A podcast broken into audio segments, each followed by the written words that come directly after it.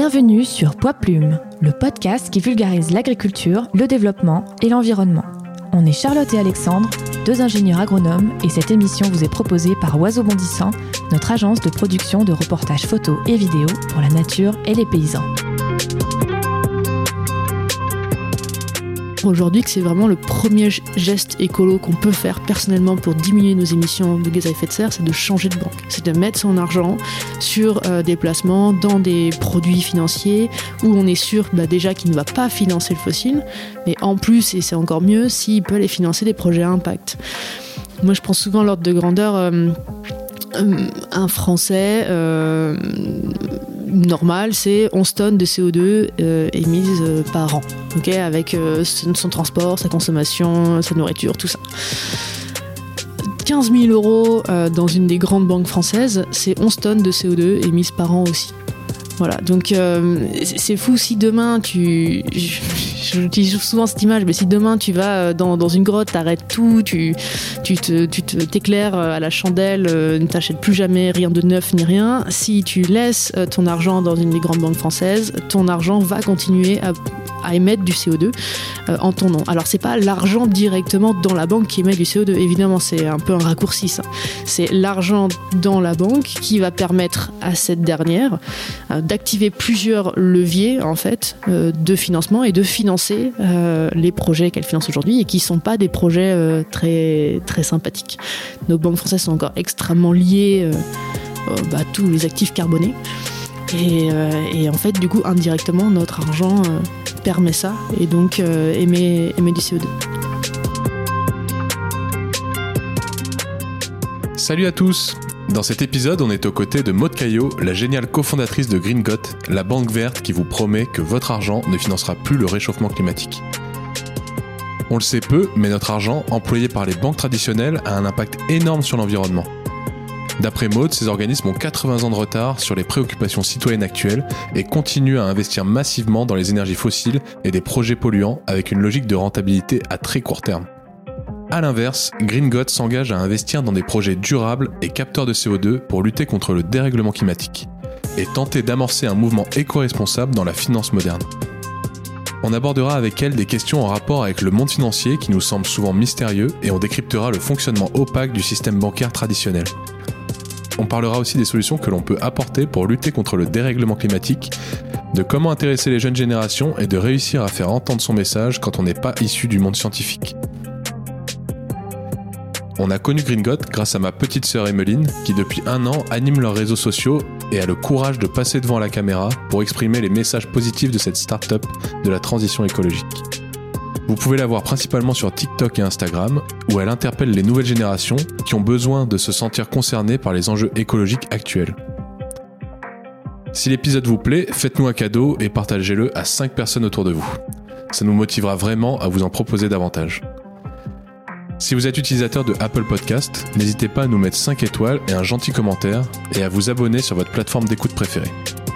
Et maintenant, bonne écoute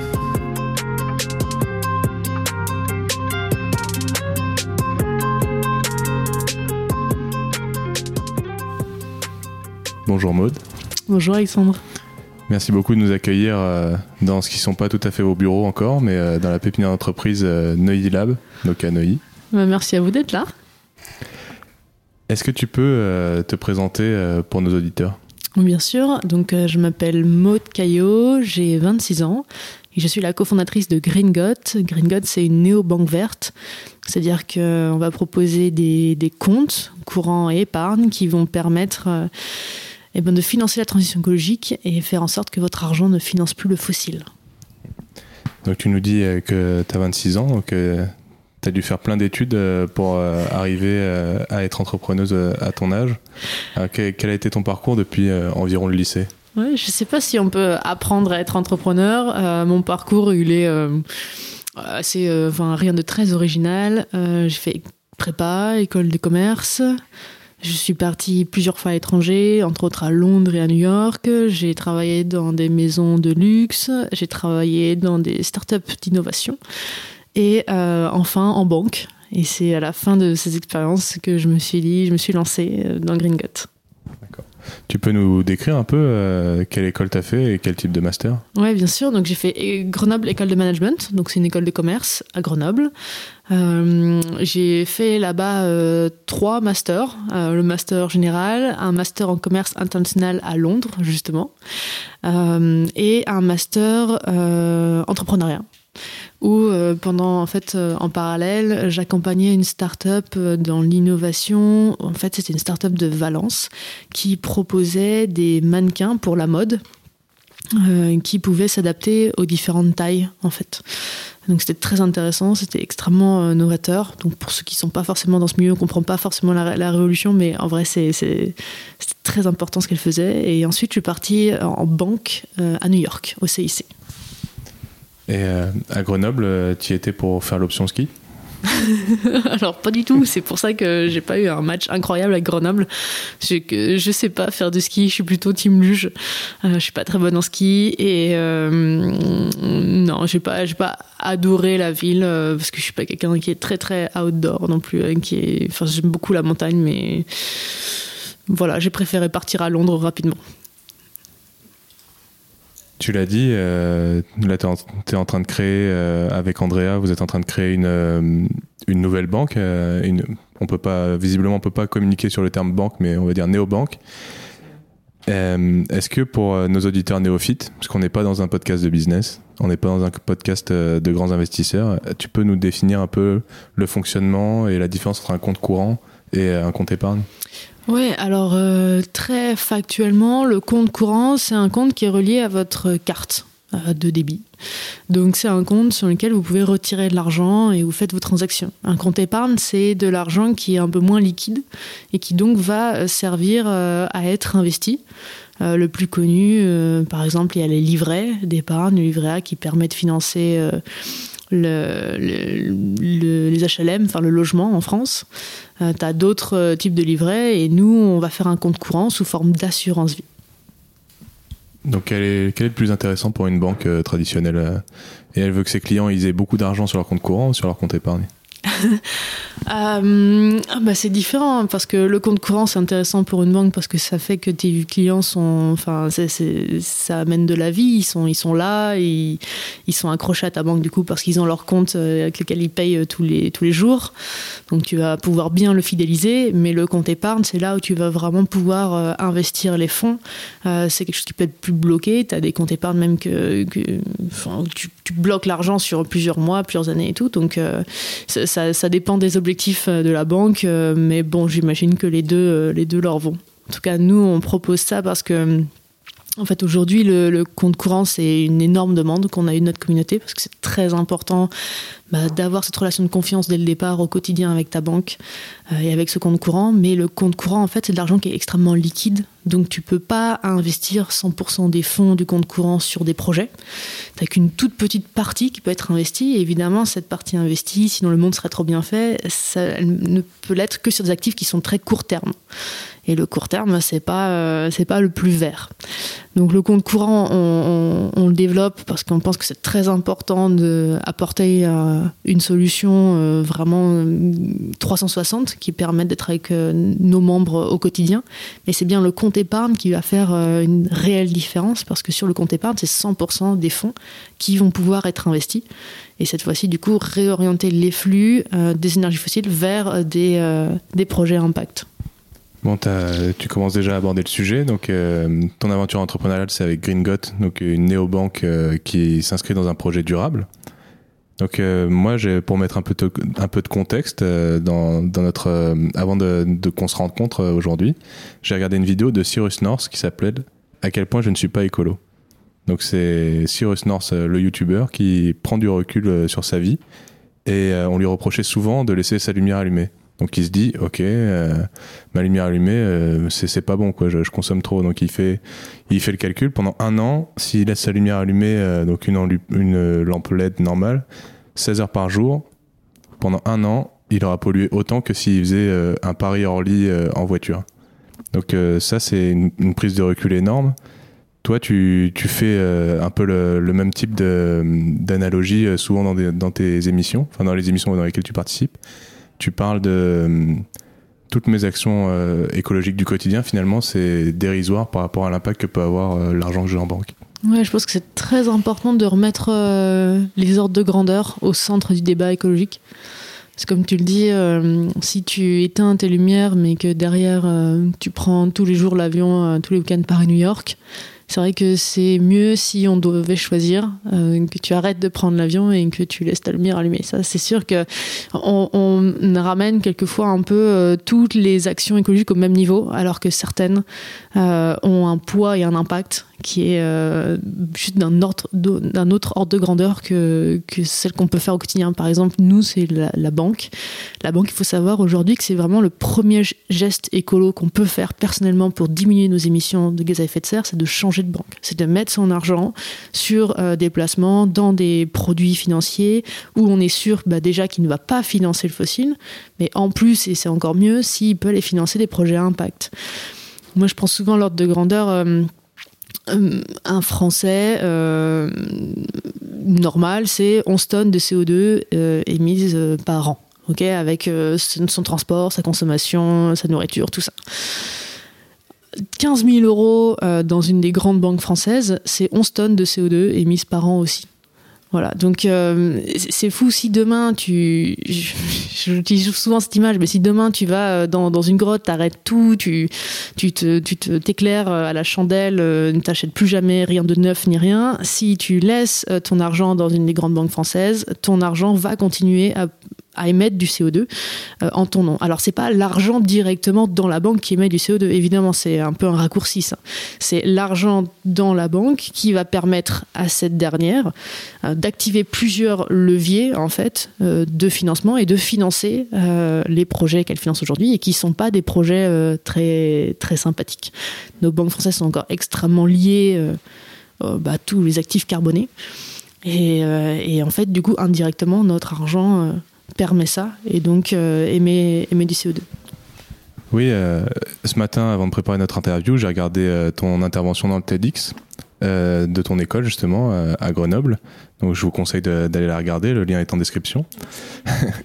tu parles que tu, tu, racontes que les banques actuelles en France, c'est des dinosaures en fait. Elles sont nées avec la révolution industrielle et elles n'ont pas changé de modèle depuis le début. Elles sont sur des actifs très court terme.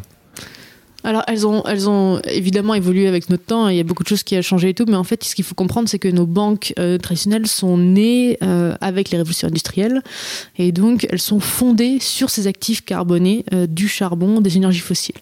Et aujourd'hui, elles se, je, je, dis pas que toutes les personnes dans ces banques sont des, sont des personnes qui en ont rien à faire de l'écologie et qui veulent voir la planète toute, toute cassée, pas du tout, mais elles sont dans un contexte un peu délicat pour elles elles, sont un peu sur une ligne de crête, à savoir que si elles lâchent en fait ces actifs carbonés aujourd'hui qu'elles les vendent, bah, c'est la loi de l'offre et la demande, ces actifs vaudront zéro, on appelle ça des actifs irrécupérables très rapidement au bilan, et du coup pour eux, pour elles c'est un risque de, faillite, mais par contre si elles continuent euh, à financer euh, ces entreprises, ces projets carbonés, mais d'une manière ou d'une autre, que ce soit maintenant ou même dans quelques années, toutes les entreprises vont être impactées par le changement climatique, que ce soit par euh, les flux migratoires, que ce soit par euh, euh, la météo, les, les, inondations, enfin tout ce à quoi on peut, on peut imaginer. Et et du coup, ça va impacter le, les capacités de ces entreprises à rembourser leurs prêts auprès de, ces banques. Et du coup, ça va impacter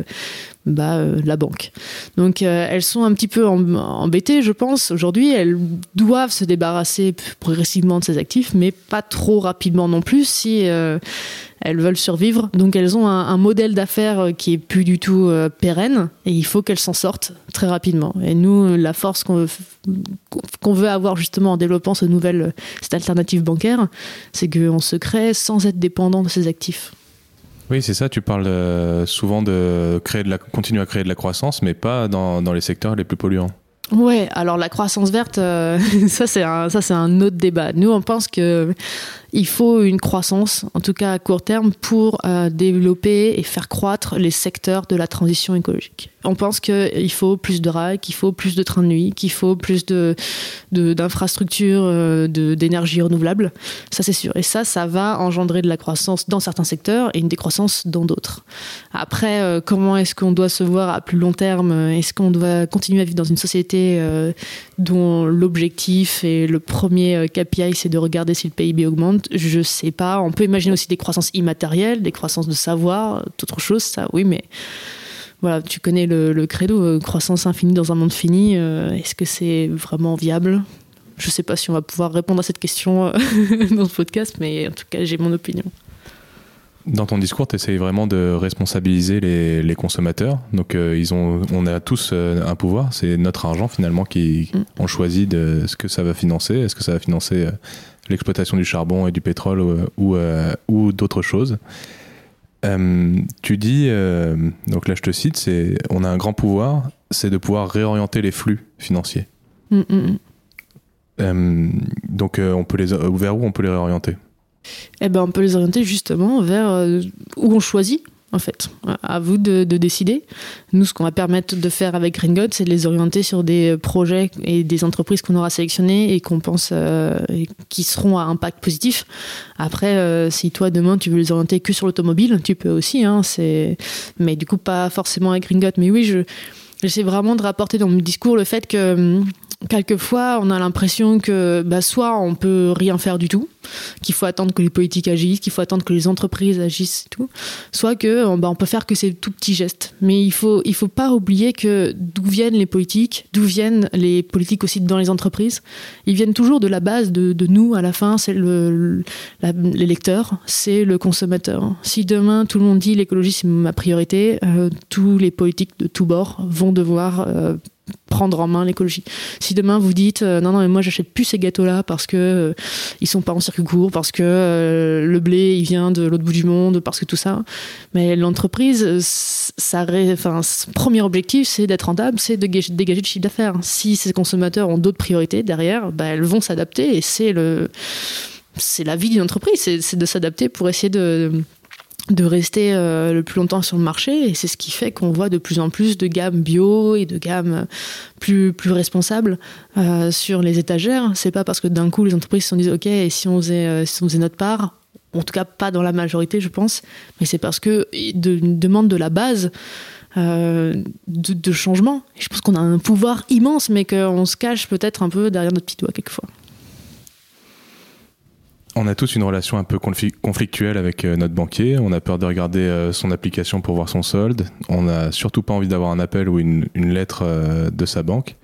Alors comment on fait concrètement pour affronter cette peur et pouvoir donc confronter sa banque, son banquier, pour savoir quelles sont les actions écologiques qui sont mises en place, qu'est-ce que finance notre, notre compte épargne, comme tu le disais, et le cas échéant, pouvoir changer de banque ou alors euh, essayer d'investir dans des comptes euh, plus durables Alors j'ai pas de j'ai pas de petit guide, mais pour la petite histoire, on a une personne de communauté qui, euh, après nous avoir découvert, avait été voir sa conseillère.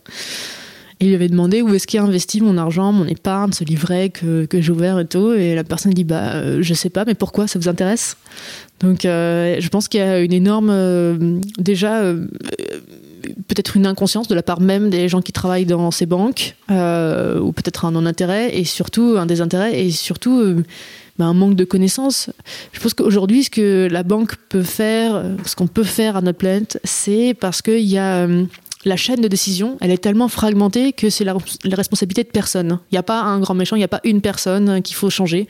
Il y a tout un système qu'il faut changer. Et du coup, même dans la banque, est-ce que c'est euh, le ou la directrice générale qui est responsable? Ben non, puisque finalement, il y a tout un board, il y a tous les actionnaires, il y a tout ça. Et finalement, c'est la responsabilité de personne. Et pourtant, ça va toujours dans le mauvais, dans le mauvais, euh, dans la mauvaise direction.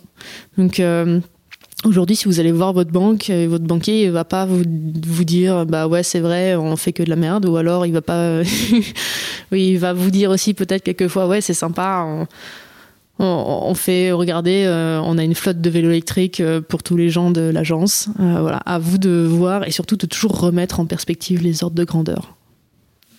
Et sinon, pour changer de banque, excuse-moi pour ta question, bah, ça c'est très, c'est, c'est assez simple. Hein. Il faut que tu ailles ouvrir un autre compte. Euh, tu peux avoir aujourd'hui plusieurs comptes bancaires, donc c'est à toi de voir et de choisir euh, ce que tu veux. Donc c'est possible, même si euh, parce que souvent le, la banque, elle, on a le sentiment d'être enchaîné, de pas pouvoir changer, surtout si on a fait un prêt. Mm. Encore pire quand on a fait un prêt étudiant et qu'on n'y Mm. connaît rien. Donc c'est toujours possible de, de, pouvoir Bah, ça, ça dépend de- des termes de ton contrat avec ta banque. Mais bon, ouais, oui, euh, elles font ça bien. hein. J'ai le sentiment en t'écoutant et en, en lisant à propos de Green Gods que hum, vous prenez action avant sans attendre euh, un mouvement de l'État. On le sait depuis euh, les accords de Paris que euh, l'État n'avance pas assez vite, ne, ne prend pas de décision, euh, reste un petit peu euh, au ralenti. Est-ce que tu crois au- à l'entrepreneuriat durable pour changer, pour changer la donne?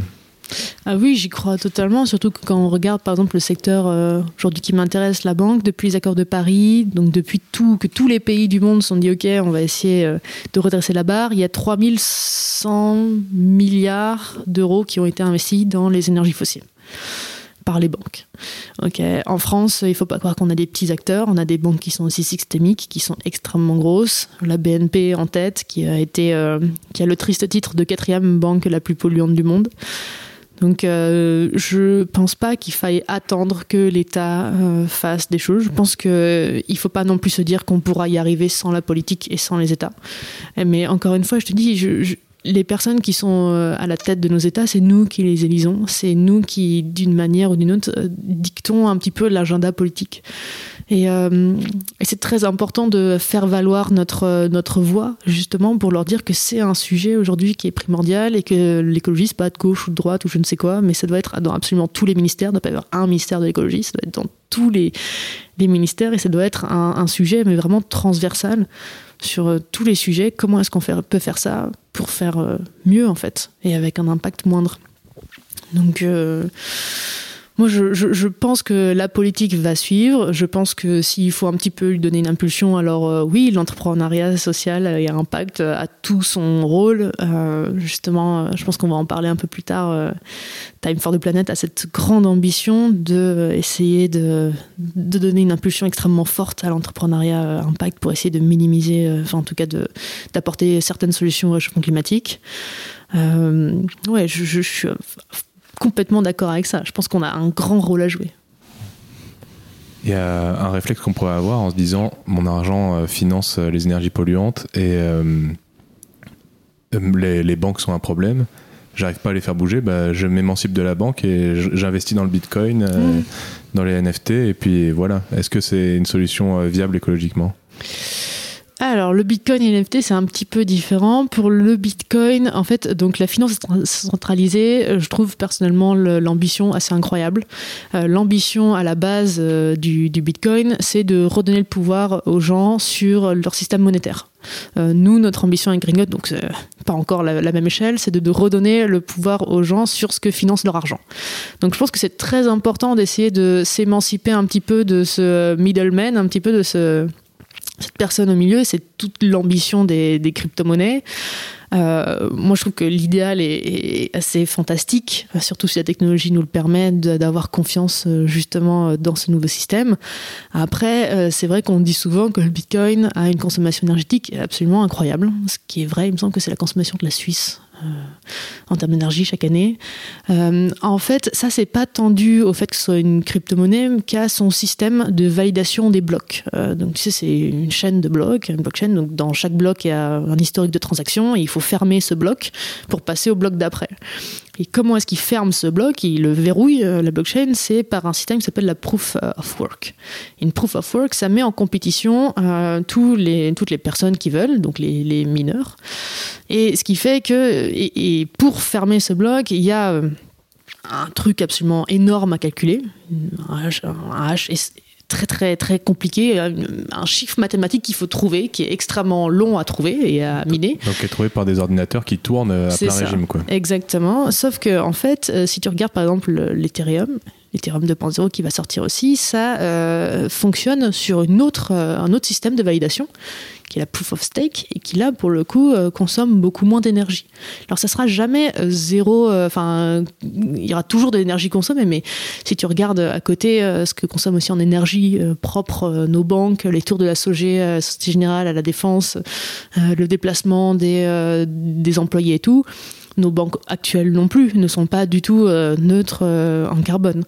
Donc moi je pense que la finance centralisée c'est un vrai grand sujet. Je pense que ça pourrait être absolument euh, enfin, c'est clairement l'avenir. Ça a un, grand un grand rôle à jouer à l'avenir, mais c'est vrai que si on pouvait s'émanciper de, cette, de ce système de proof of work, ça serait plus sympa.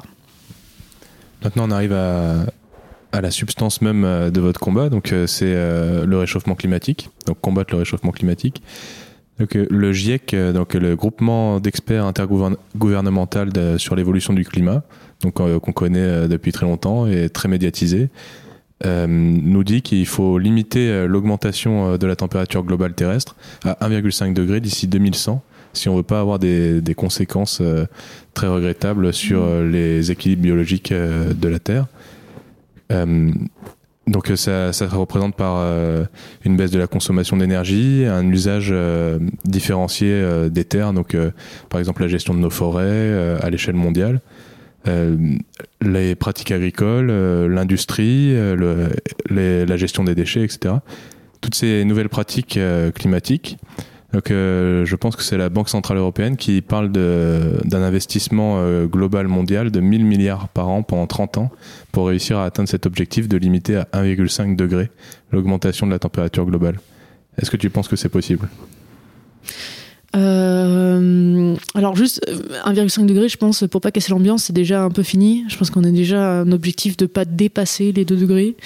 Euh, d'ailleurs, les, les, accords de Paris, c'est 2 degrés. Ouais, d'ailleurs.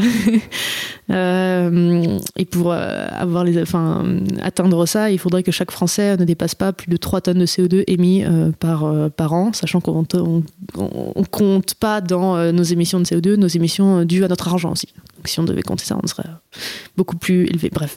Non, je pense que la BCE a un énorme rôle à jouer. Les capacités d'investissement de, la BCE de 1000 milliards par an, je suis pas spécialiste de leur capacité en propre, mais je pense que s'ils le disent, ils, peuvent le faire.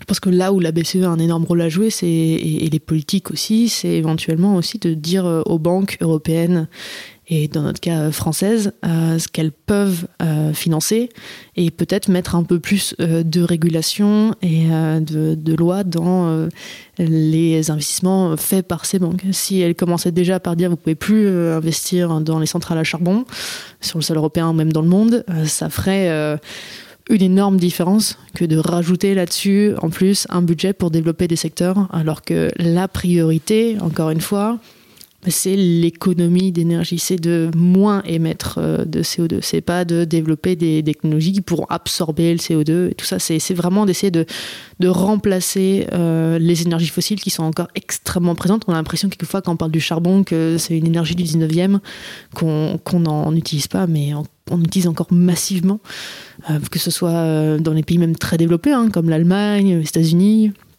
évidemment la Chine.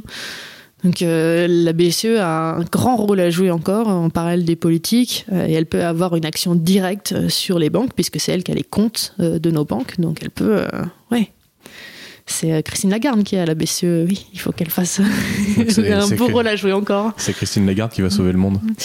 Euh, ouais, toute seule peut-être pas, mais en tout cas, ouais, elle peut, elle peut vraiment avoir un impact assez très très fort elle. Après avoir, je connais pas la liberté d'action euh, de Madame Lagarde et je pense que les intérêts bancaires et des banques privées sont très très bien gardés absolument dans, dans toutes les institutions. Donc elle a encore un peu de travail, je pense.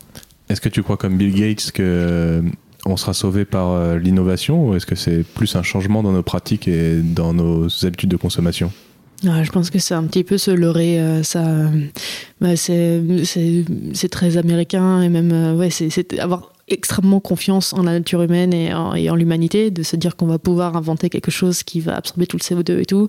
Je pense que personnellement, j'aimerais, j'aimerais beaucoup ne pas avoir à changer mon mode de vie. C'est très confortable hein, de consommer autant, d'émettre autant de CO2, de prendre l'avion euh, quand tu veux pour aller aux quatre coins du monde. C'est génial, mais c'est pas du tout, du tout soutenable.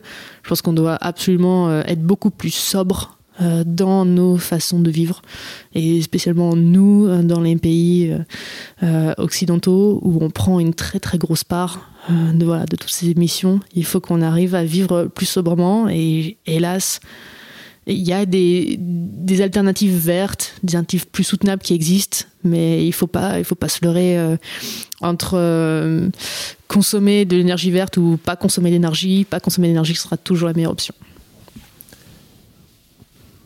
Tu vas nous parler maintenant euh, de votre entreprise, donc Green Got. Votre slogan, c'est Votre argent ne financera plus le réchauffement climatique. Est-ce que tu peux nous raconter euh, l'histoire de la fondation de, cette nouvelle banque?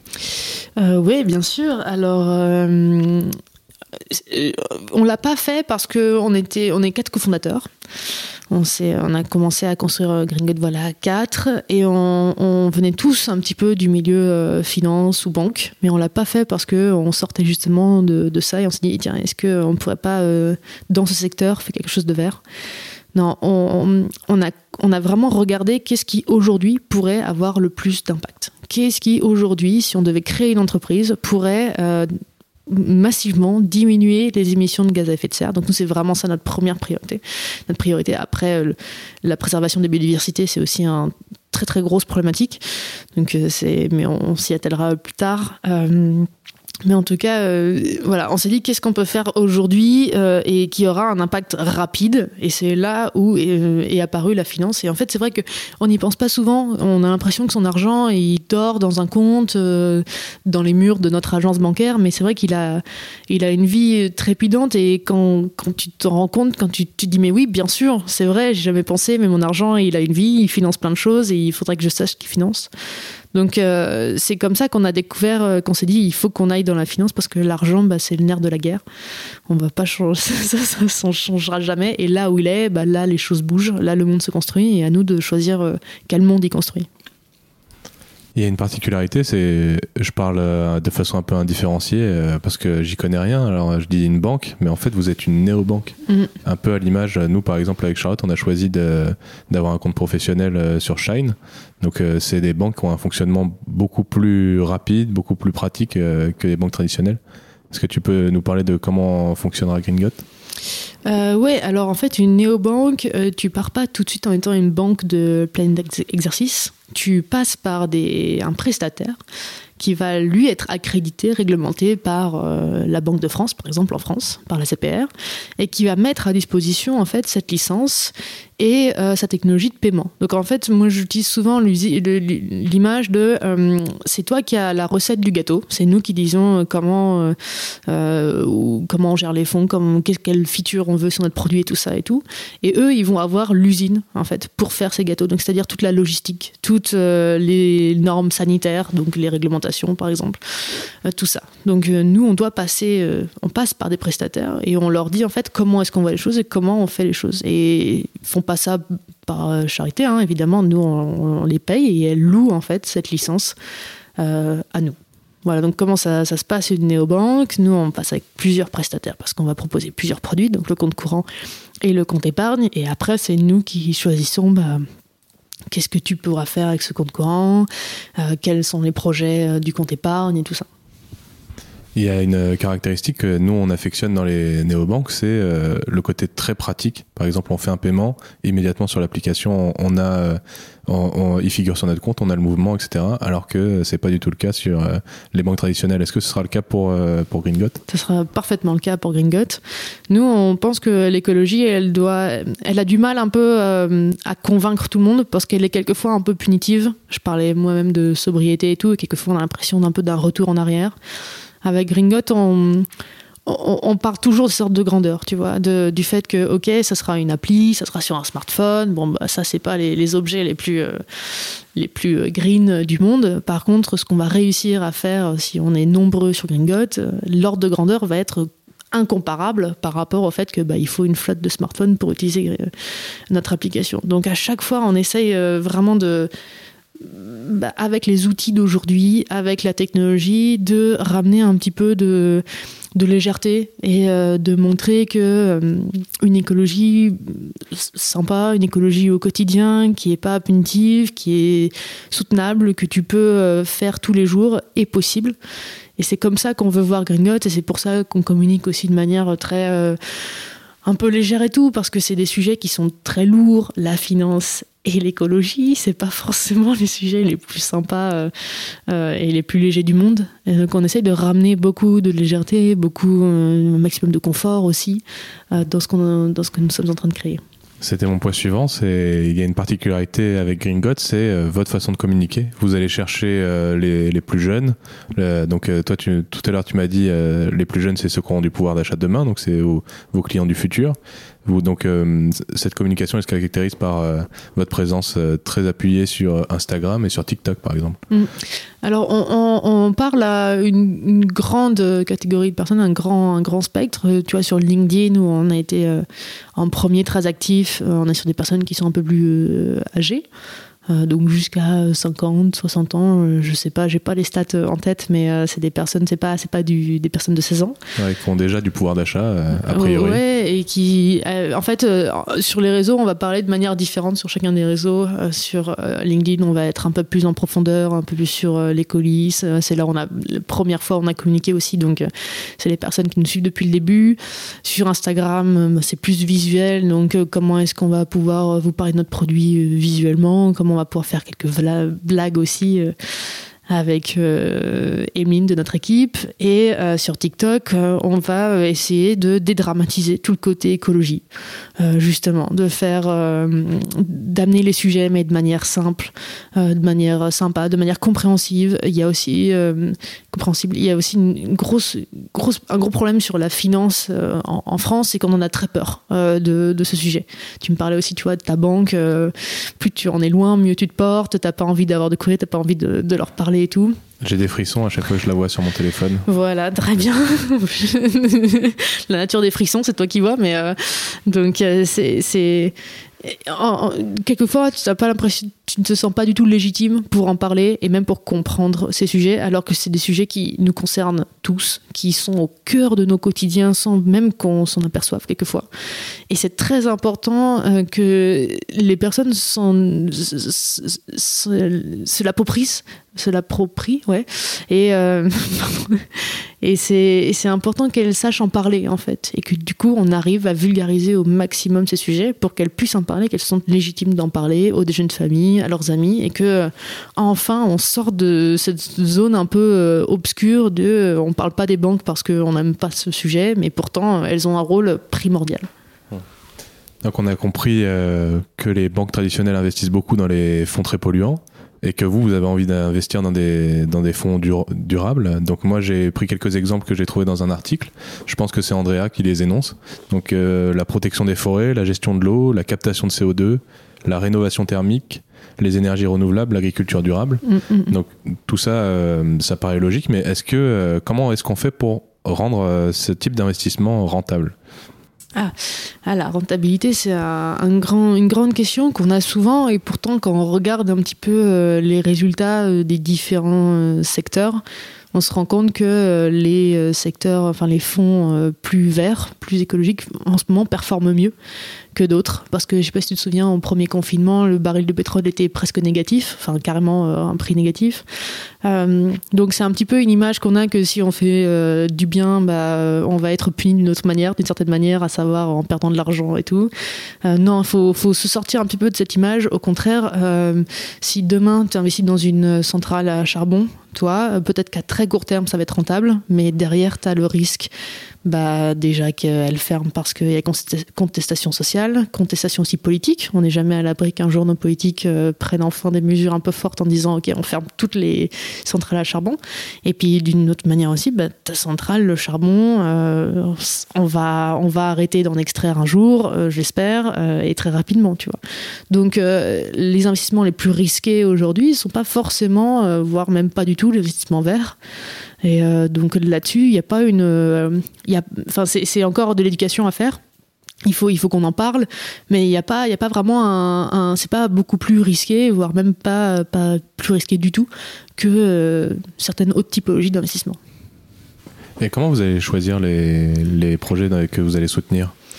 Ouais, on est en train de, là d'établir la, méthodologie parce qu'on s'est rendu compte, euh, on est arrivé un peu naïvement en se disant ouais la finance verte c'est pas nouveau, nous notre objectif c'est vraiment de démocratiser et offrir euh, l'accès à la finance verte à tous via le compte courant et le compte épargne justement. Et puis on s'est rendu compte que ce qui était appelé vert par les acteurs de la place, n'était pas forcément ce qui correspondait à notre, définition du vert. Donc en fait aujourd'hui, les méthodologies pour déterminer un investissement vert sont souvent basées sur une méthodologie qui s'appelle euh, best in class, donc meilleur de sa classe.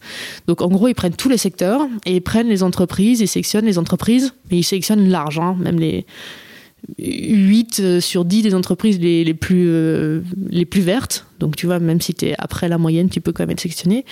Et surtout, ils prennent tous les secteurs. Donc, par exemple, si je reprends euh, mes usines à charbon, si tu es l'usine à charbon qui pollue le moins, donc voilà, qui a peut-être la plus nouvelle, la plus récente, eh ben, tu peux être sélectionné comme étant un investissement vert. Parce que dans ce secteur-là, la plus verte. Et du coup, tu es labellisé, tu as le tampon vert. Et ça, ça ne nous va pas euh, complètement du tout même et du coup on, est en train de, voir en fait toutes les de monter toute la technologie et toute la méthodologie pour sélectionner euh, ce que nous on appelle euh, vraiment du vert c'est-à-dire plus de plus pas du tout donc les entreprises qui sont euh, dans les énergies fossiles, pas non plus les entreprises qui font euh, plus de 50 plus de leur chiffre d'affaires grâce euh, à ces énergies fossiles. Et puis ensuite vraiment dans des secteurs et, des industries très localisées que tu viens de citer notamment. Par exemple, il y en a une qu'on parle pas assez, dont on parle pas assez parce que c'est pas hyper sexy, mais la rénovation thermique.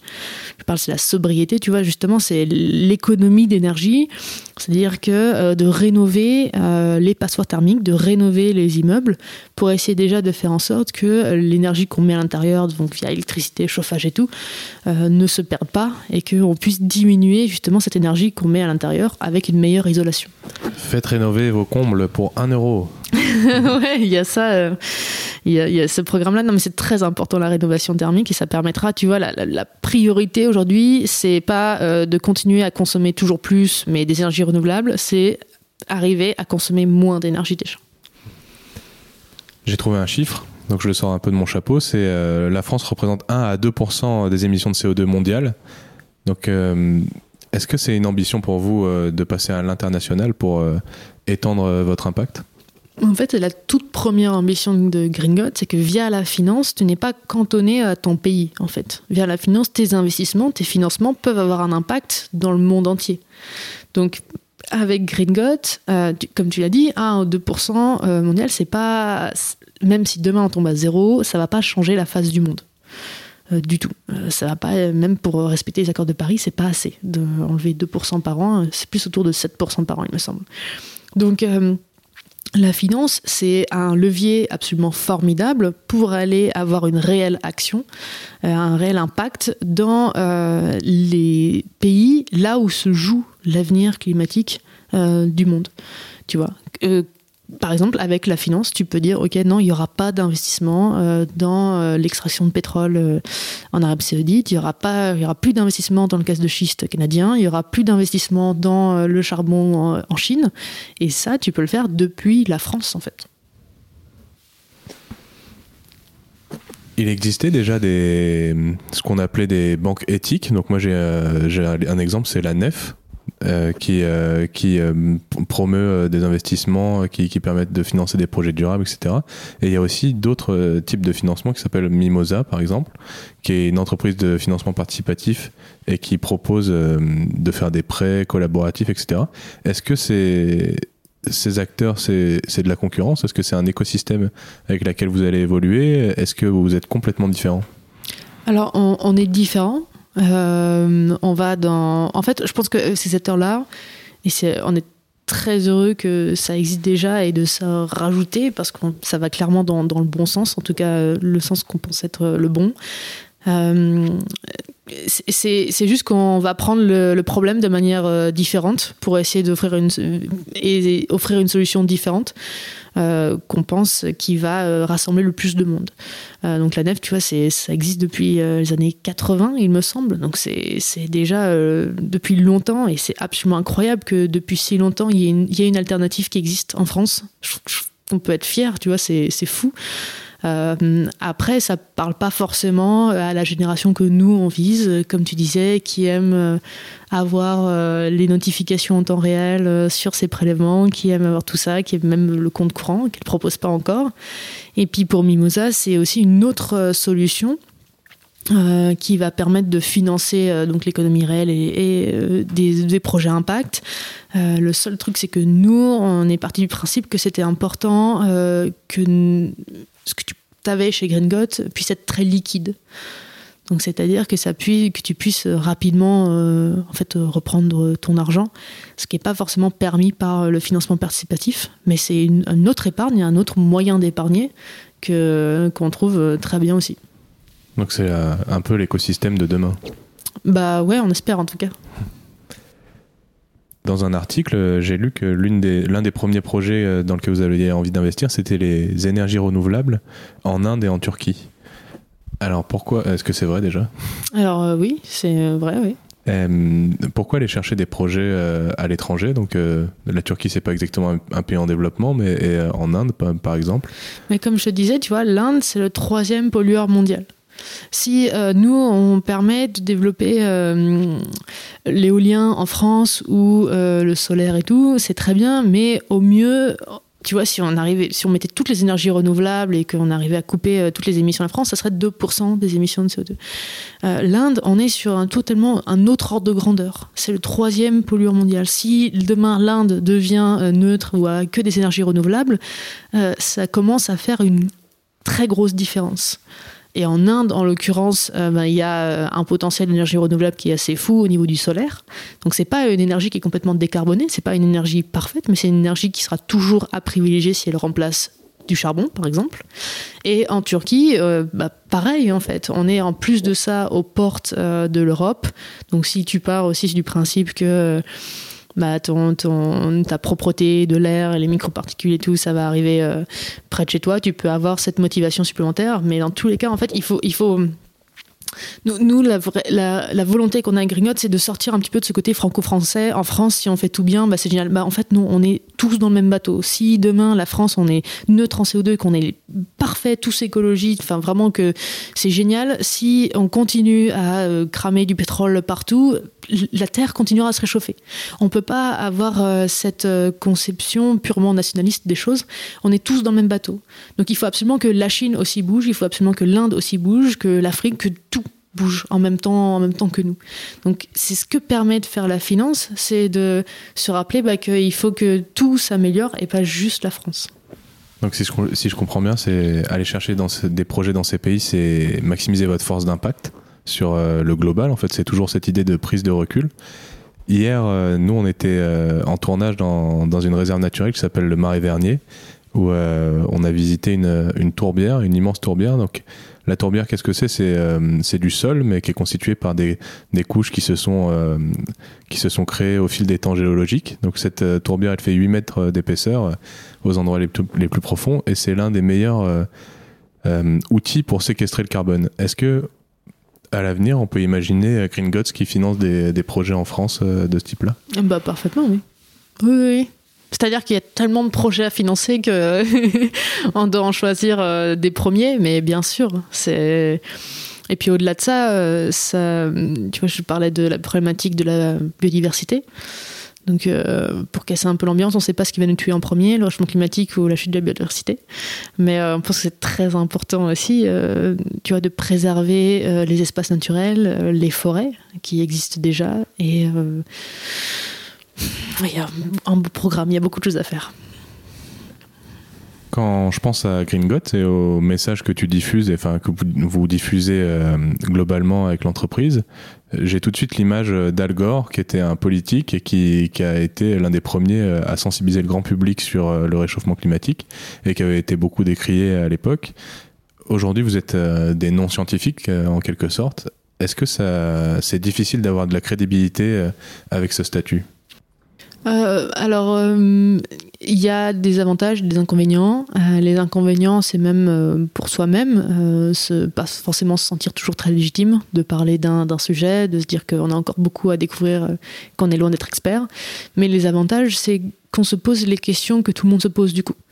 Euh, qu'on vient pas avec euh, déjà euh, les angles d'une personne qui, qui est déjà au courant de ce sujet depuis longtemps, qui le maîtrise parfaitement et qui va peut-être sauter directement à des questions, à des problématiques, à des explications qui sont à un niveau trop élevé pour la majorité des gens, alors qu'il faudrait commencer plus bas par les bases. Et du coup, nous, comme on a ces questions du grand public directement, en disant, mais ouais, mais du coup, comment ça pollue sa banque? Est-ce que c'est les ordis Est-ce que c'est autre chose et tout? On peut partir, on peut comme en parler euh, de manière peut-être euh, plus simple et du coup peut-être plus intéresser les gens parce qu'on pose les questions qu'ils se posent eux-mêmes. est-ce qu'on vous, est-ce qu'on vous envoie votre euh, votre manque de caractère scientifique à la figure ou est-ce que votre message est accepté globalement? Parce que vous traitez d'un sujet qui est vraiment très connu aujourd'hui, on en entend parler depuis qu'on est petit du réchauffement climatique. Est-ce qu'il y a encore des gens qui remettent en doute ce message?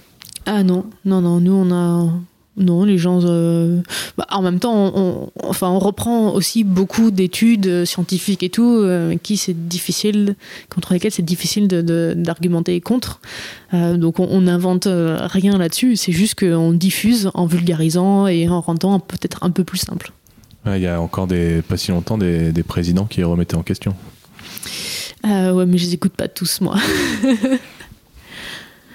Ah tu l'as évoqué tout à l'heure, euh, il y a une, euh, une, entreprise qui est un peu euh, une entreprise copine de Green Gods qui s'appelle Time for the Planet. Donc eux, leur projet, il est immense, c'est de, de, réunir un milliard d'euros pour créer 100 entreprises durables à impact sur, sur le climat. Est-ce que tu peux nous raconter un peu ce qu'ils font? Euh, alors euh, oui, alors si j'ai bien compris, eux, du coup, ils, euh, ils lèvent des fonds auprès de d'absolument toutes les personnes qui veulent participer pour créer des entreprises qui permettront, enfin, qui, auront des innovations pour contrer le réchauffement climatique, pour lutter contre cette crise, et surtout qu'ils le feront de manière open source, c'est-à-dire que toutes les innovations qui sont créées via ces entreprises pourront être utilisées, réutilisées partout dans le monde pour euh, bah, répliquer en fait cette innovation et faire en sorte qu'il n'y ait pas de monopole, ou juste une entreprise qui puisse euh, faire ça pour en fait démultiplier le, oui l'impact. Donc euh, c'est un, sur le papier en tout cas c'est un, un programme assez génial et je souhaite de tout mon cœur que, que ça réussisse. Et j'en doute pas. On est en plein dans l'illustration euh, de la question que je t'ai posée tout à l'heure, c'est est-ce que euh, l'entrepreneuriat durable euh, pourra permettre de, changer le monde contrairement à l'action politique uniquement? Ouais, bah je, je, pense aussi, je pense que la banque aussi, je pense que les politiques aussi, je pense que il n'y a pas une personne qui va sauver le monde. Je pense qu'on doit commencer à se poser la question comment est-ce qu'on peut se sauver nous-mêmes, comment est-ce qu'on peut nous-mêmes, à notre petite échelle, amener notre pierre à l'édifice. Euh, ne pas sous-estimer, euh, comprendre le rôle euh, et le, pouvoir qu'on a, que ce soit via notre carte de crédit, donc en choisissant notre banque ou en choisissant nos, dépenses, enfin notre consommation, que ce soit avec nos votes, ou que ce soit justement en soutenant des, alternatives comme ça, c'est incroyable. Bon, bah on arrive maintenant à la dernière partie de cette interview. Est-ce que tu as un message à donner aux jeunes qui veulent se lancer? Euh, oui, on a besoin de vous. Lancez-vous. Lancez-vous. Euh, on, sera très heureux de, vous accueillir si vous, voulez aussi vous lancer dans, des projets impact. Et euh, je pense que c'est très important de montrer bah, qu'il y a cette, véritable, cette véritable énergie qui, qui, sort de notre génération pour essayer de pas se laisser faire et de dire que oui, on va pouvoir essayer de redresser la barre. Est-ce que tu peux nous faire une recommandation culturelle?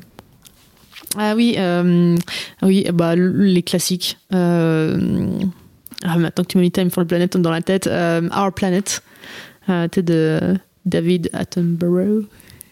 Tu les connais, les documentaires ou pas Non, je connais pas. je connais Home de Yann Arthus Bertrand, par exemple. Ah ouais, bah, c'est côté anglais cette fois-ci. Et alors, pour le, pour le coup, les images c'est fou. Tu tombes amoureux, amoureuse tout de suite euh, de notre planète et tu te dis, ok, il faut vraiment qu'on fasse quelque chose. Si tu pouvais remonter dans le temps et croiser euh, la mode âgée de 16 ans, qu'est-ce que tu lui dirais? Euh, que ça va aller. Voilà, à 16 ans, j'étais en crise d'ado, j'étais triste et tout. ça va bien se passer. Achète un peu de bitcoin, je dis, mais pas trop quand même. Mais non, non, bah écoute, euh, d'avoir un peu plus confiance euh, euh, et qu'on va vivre des choses assez formidables.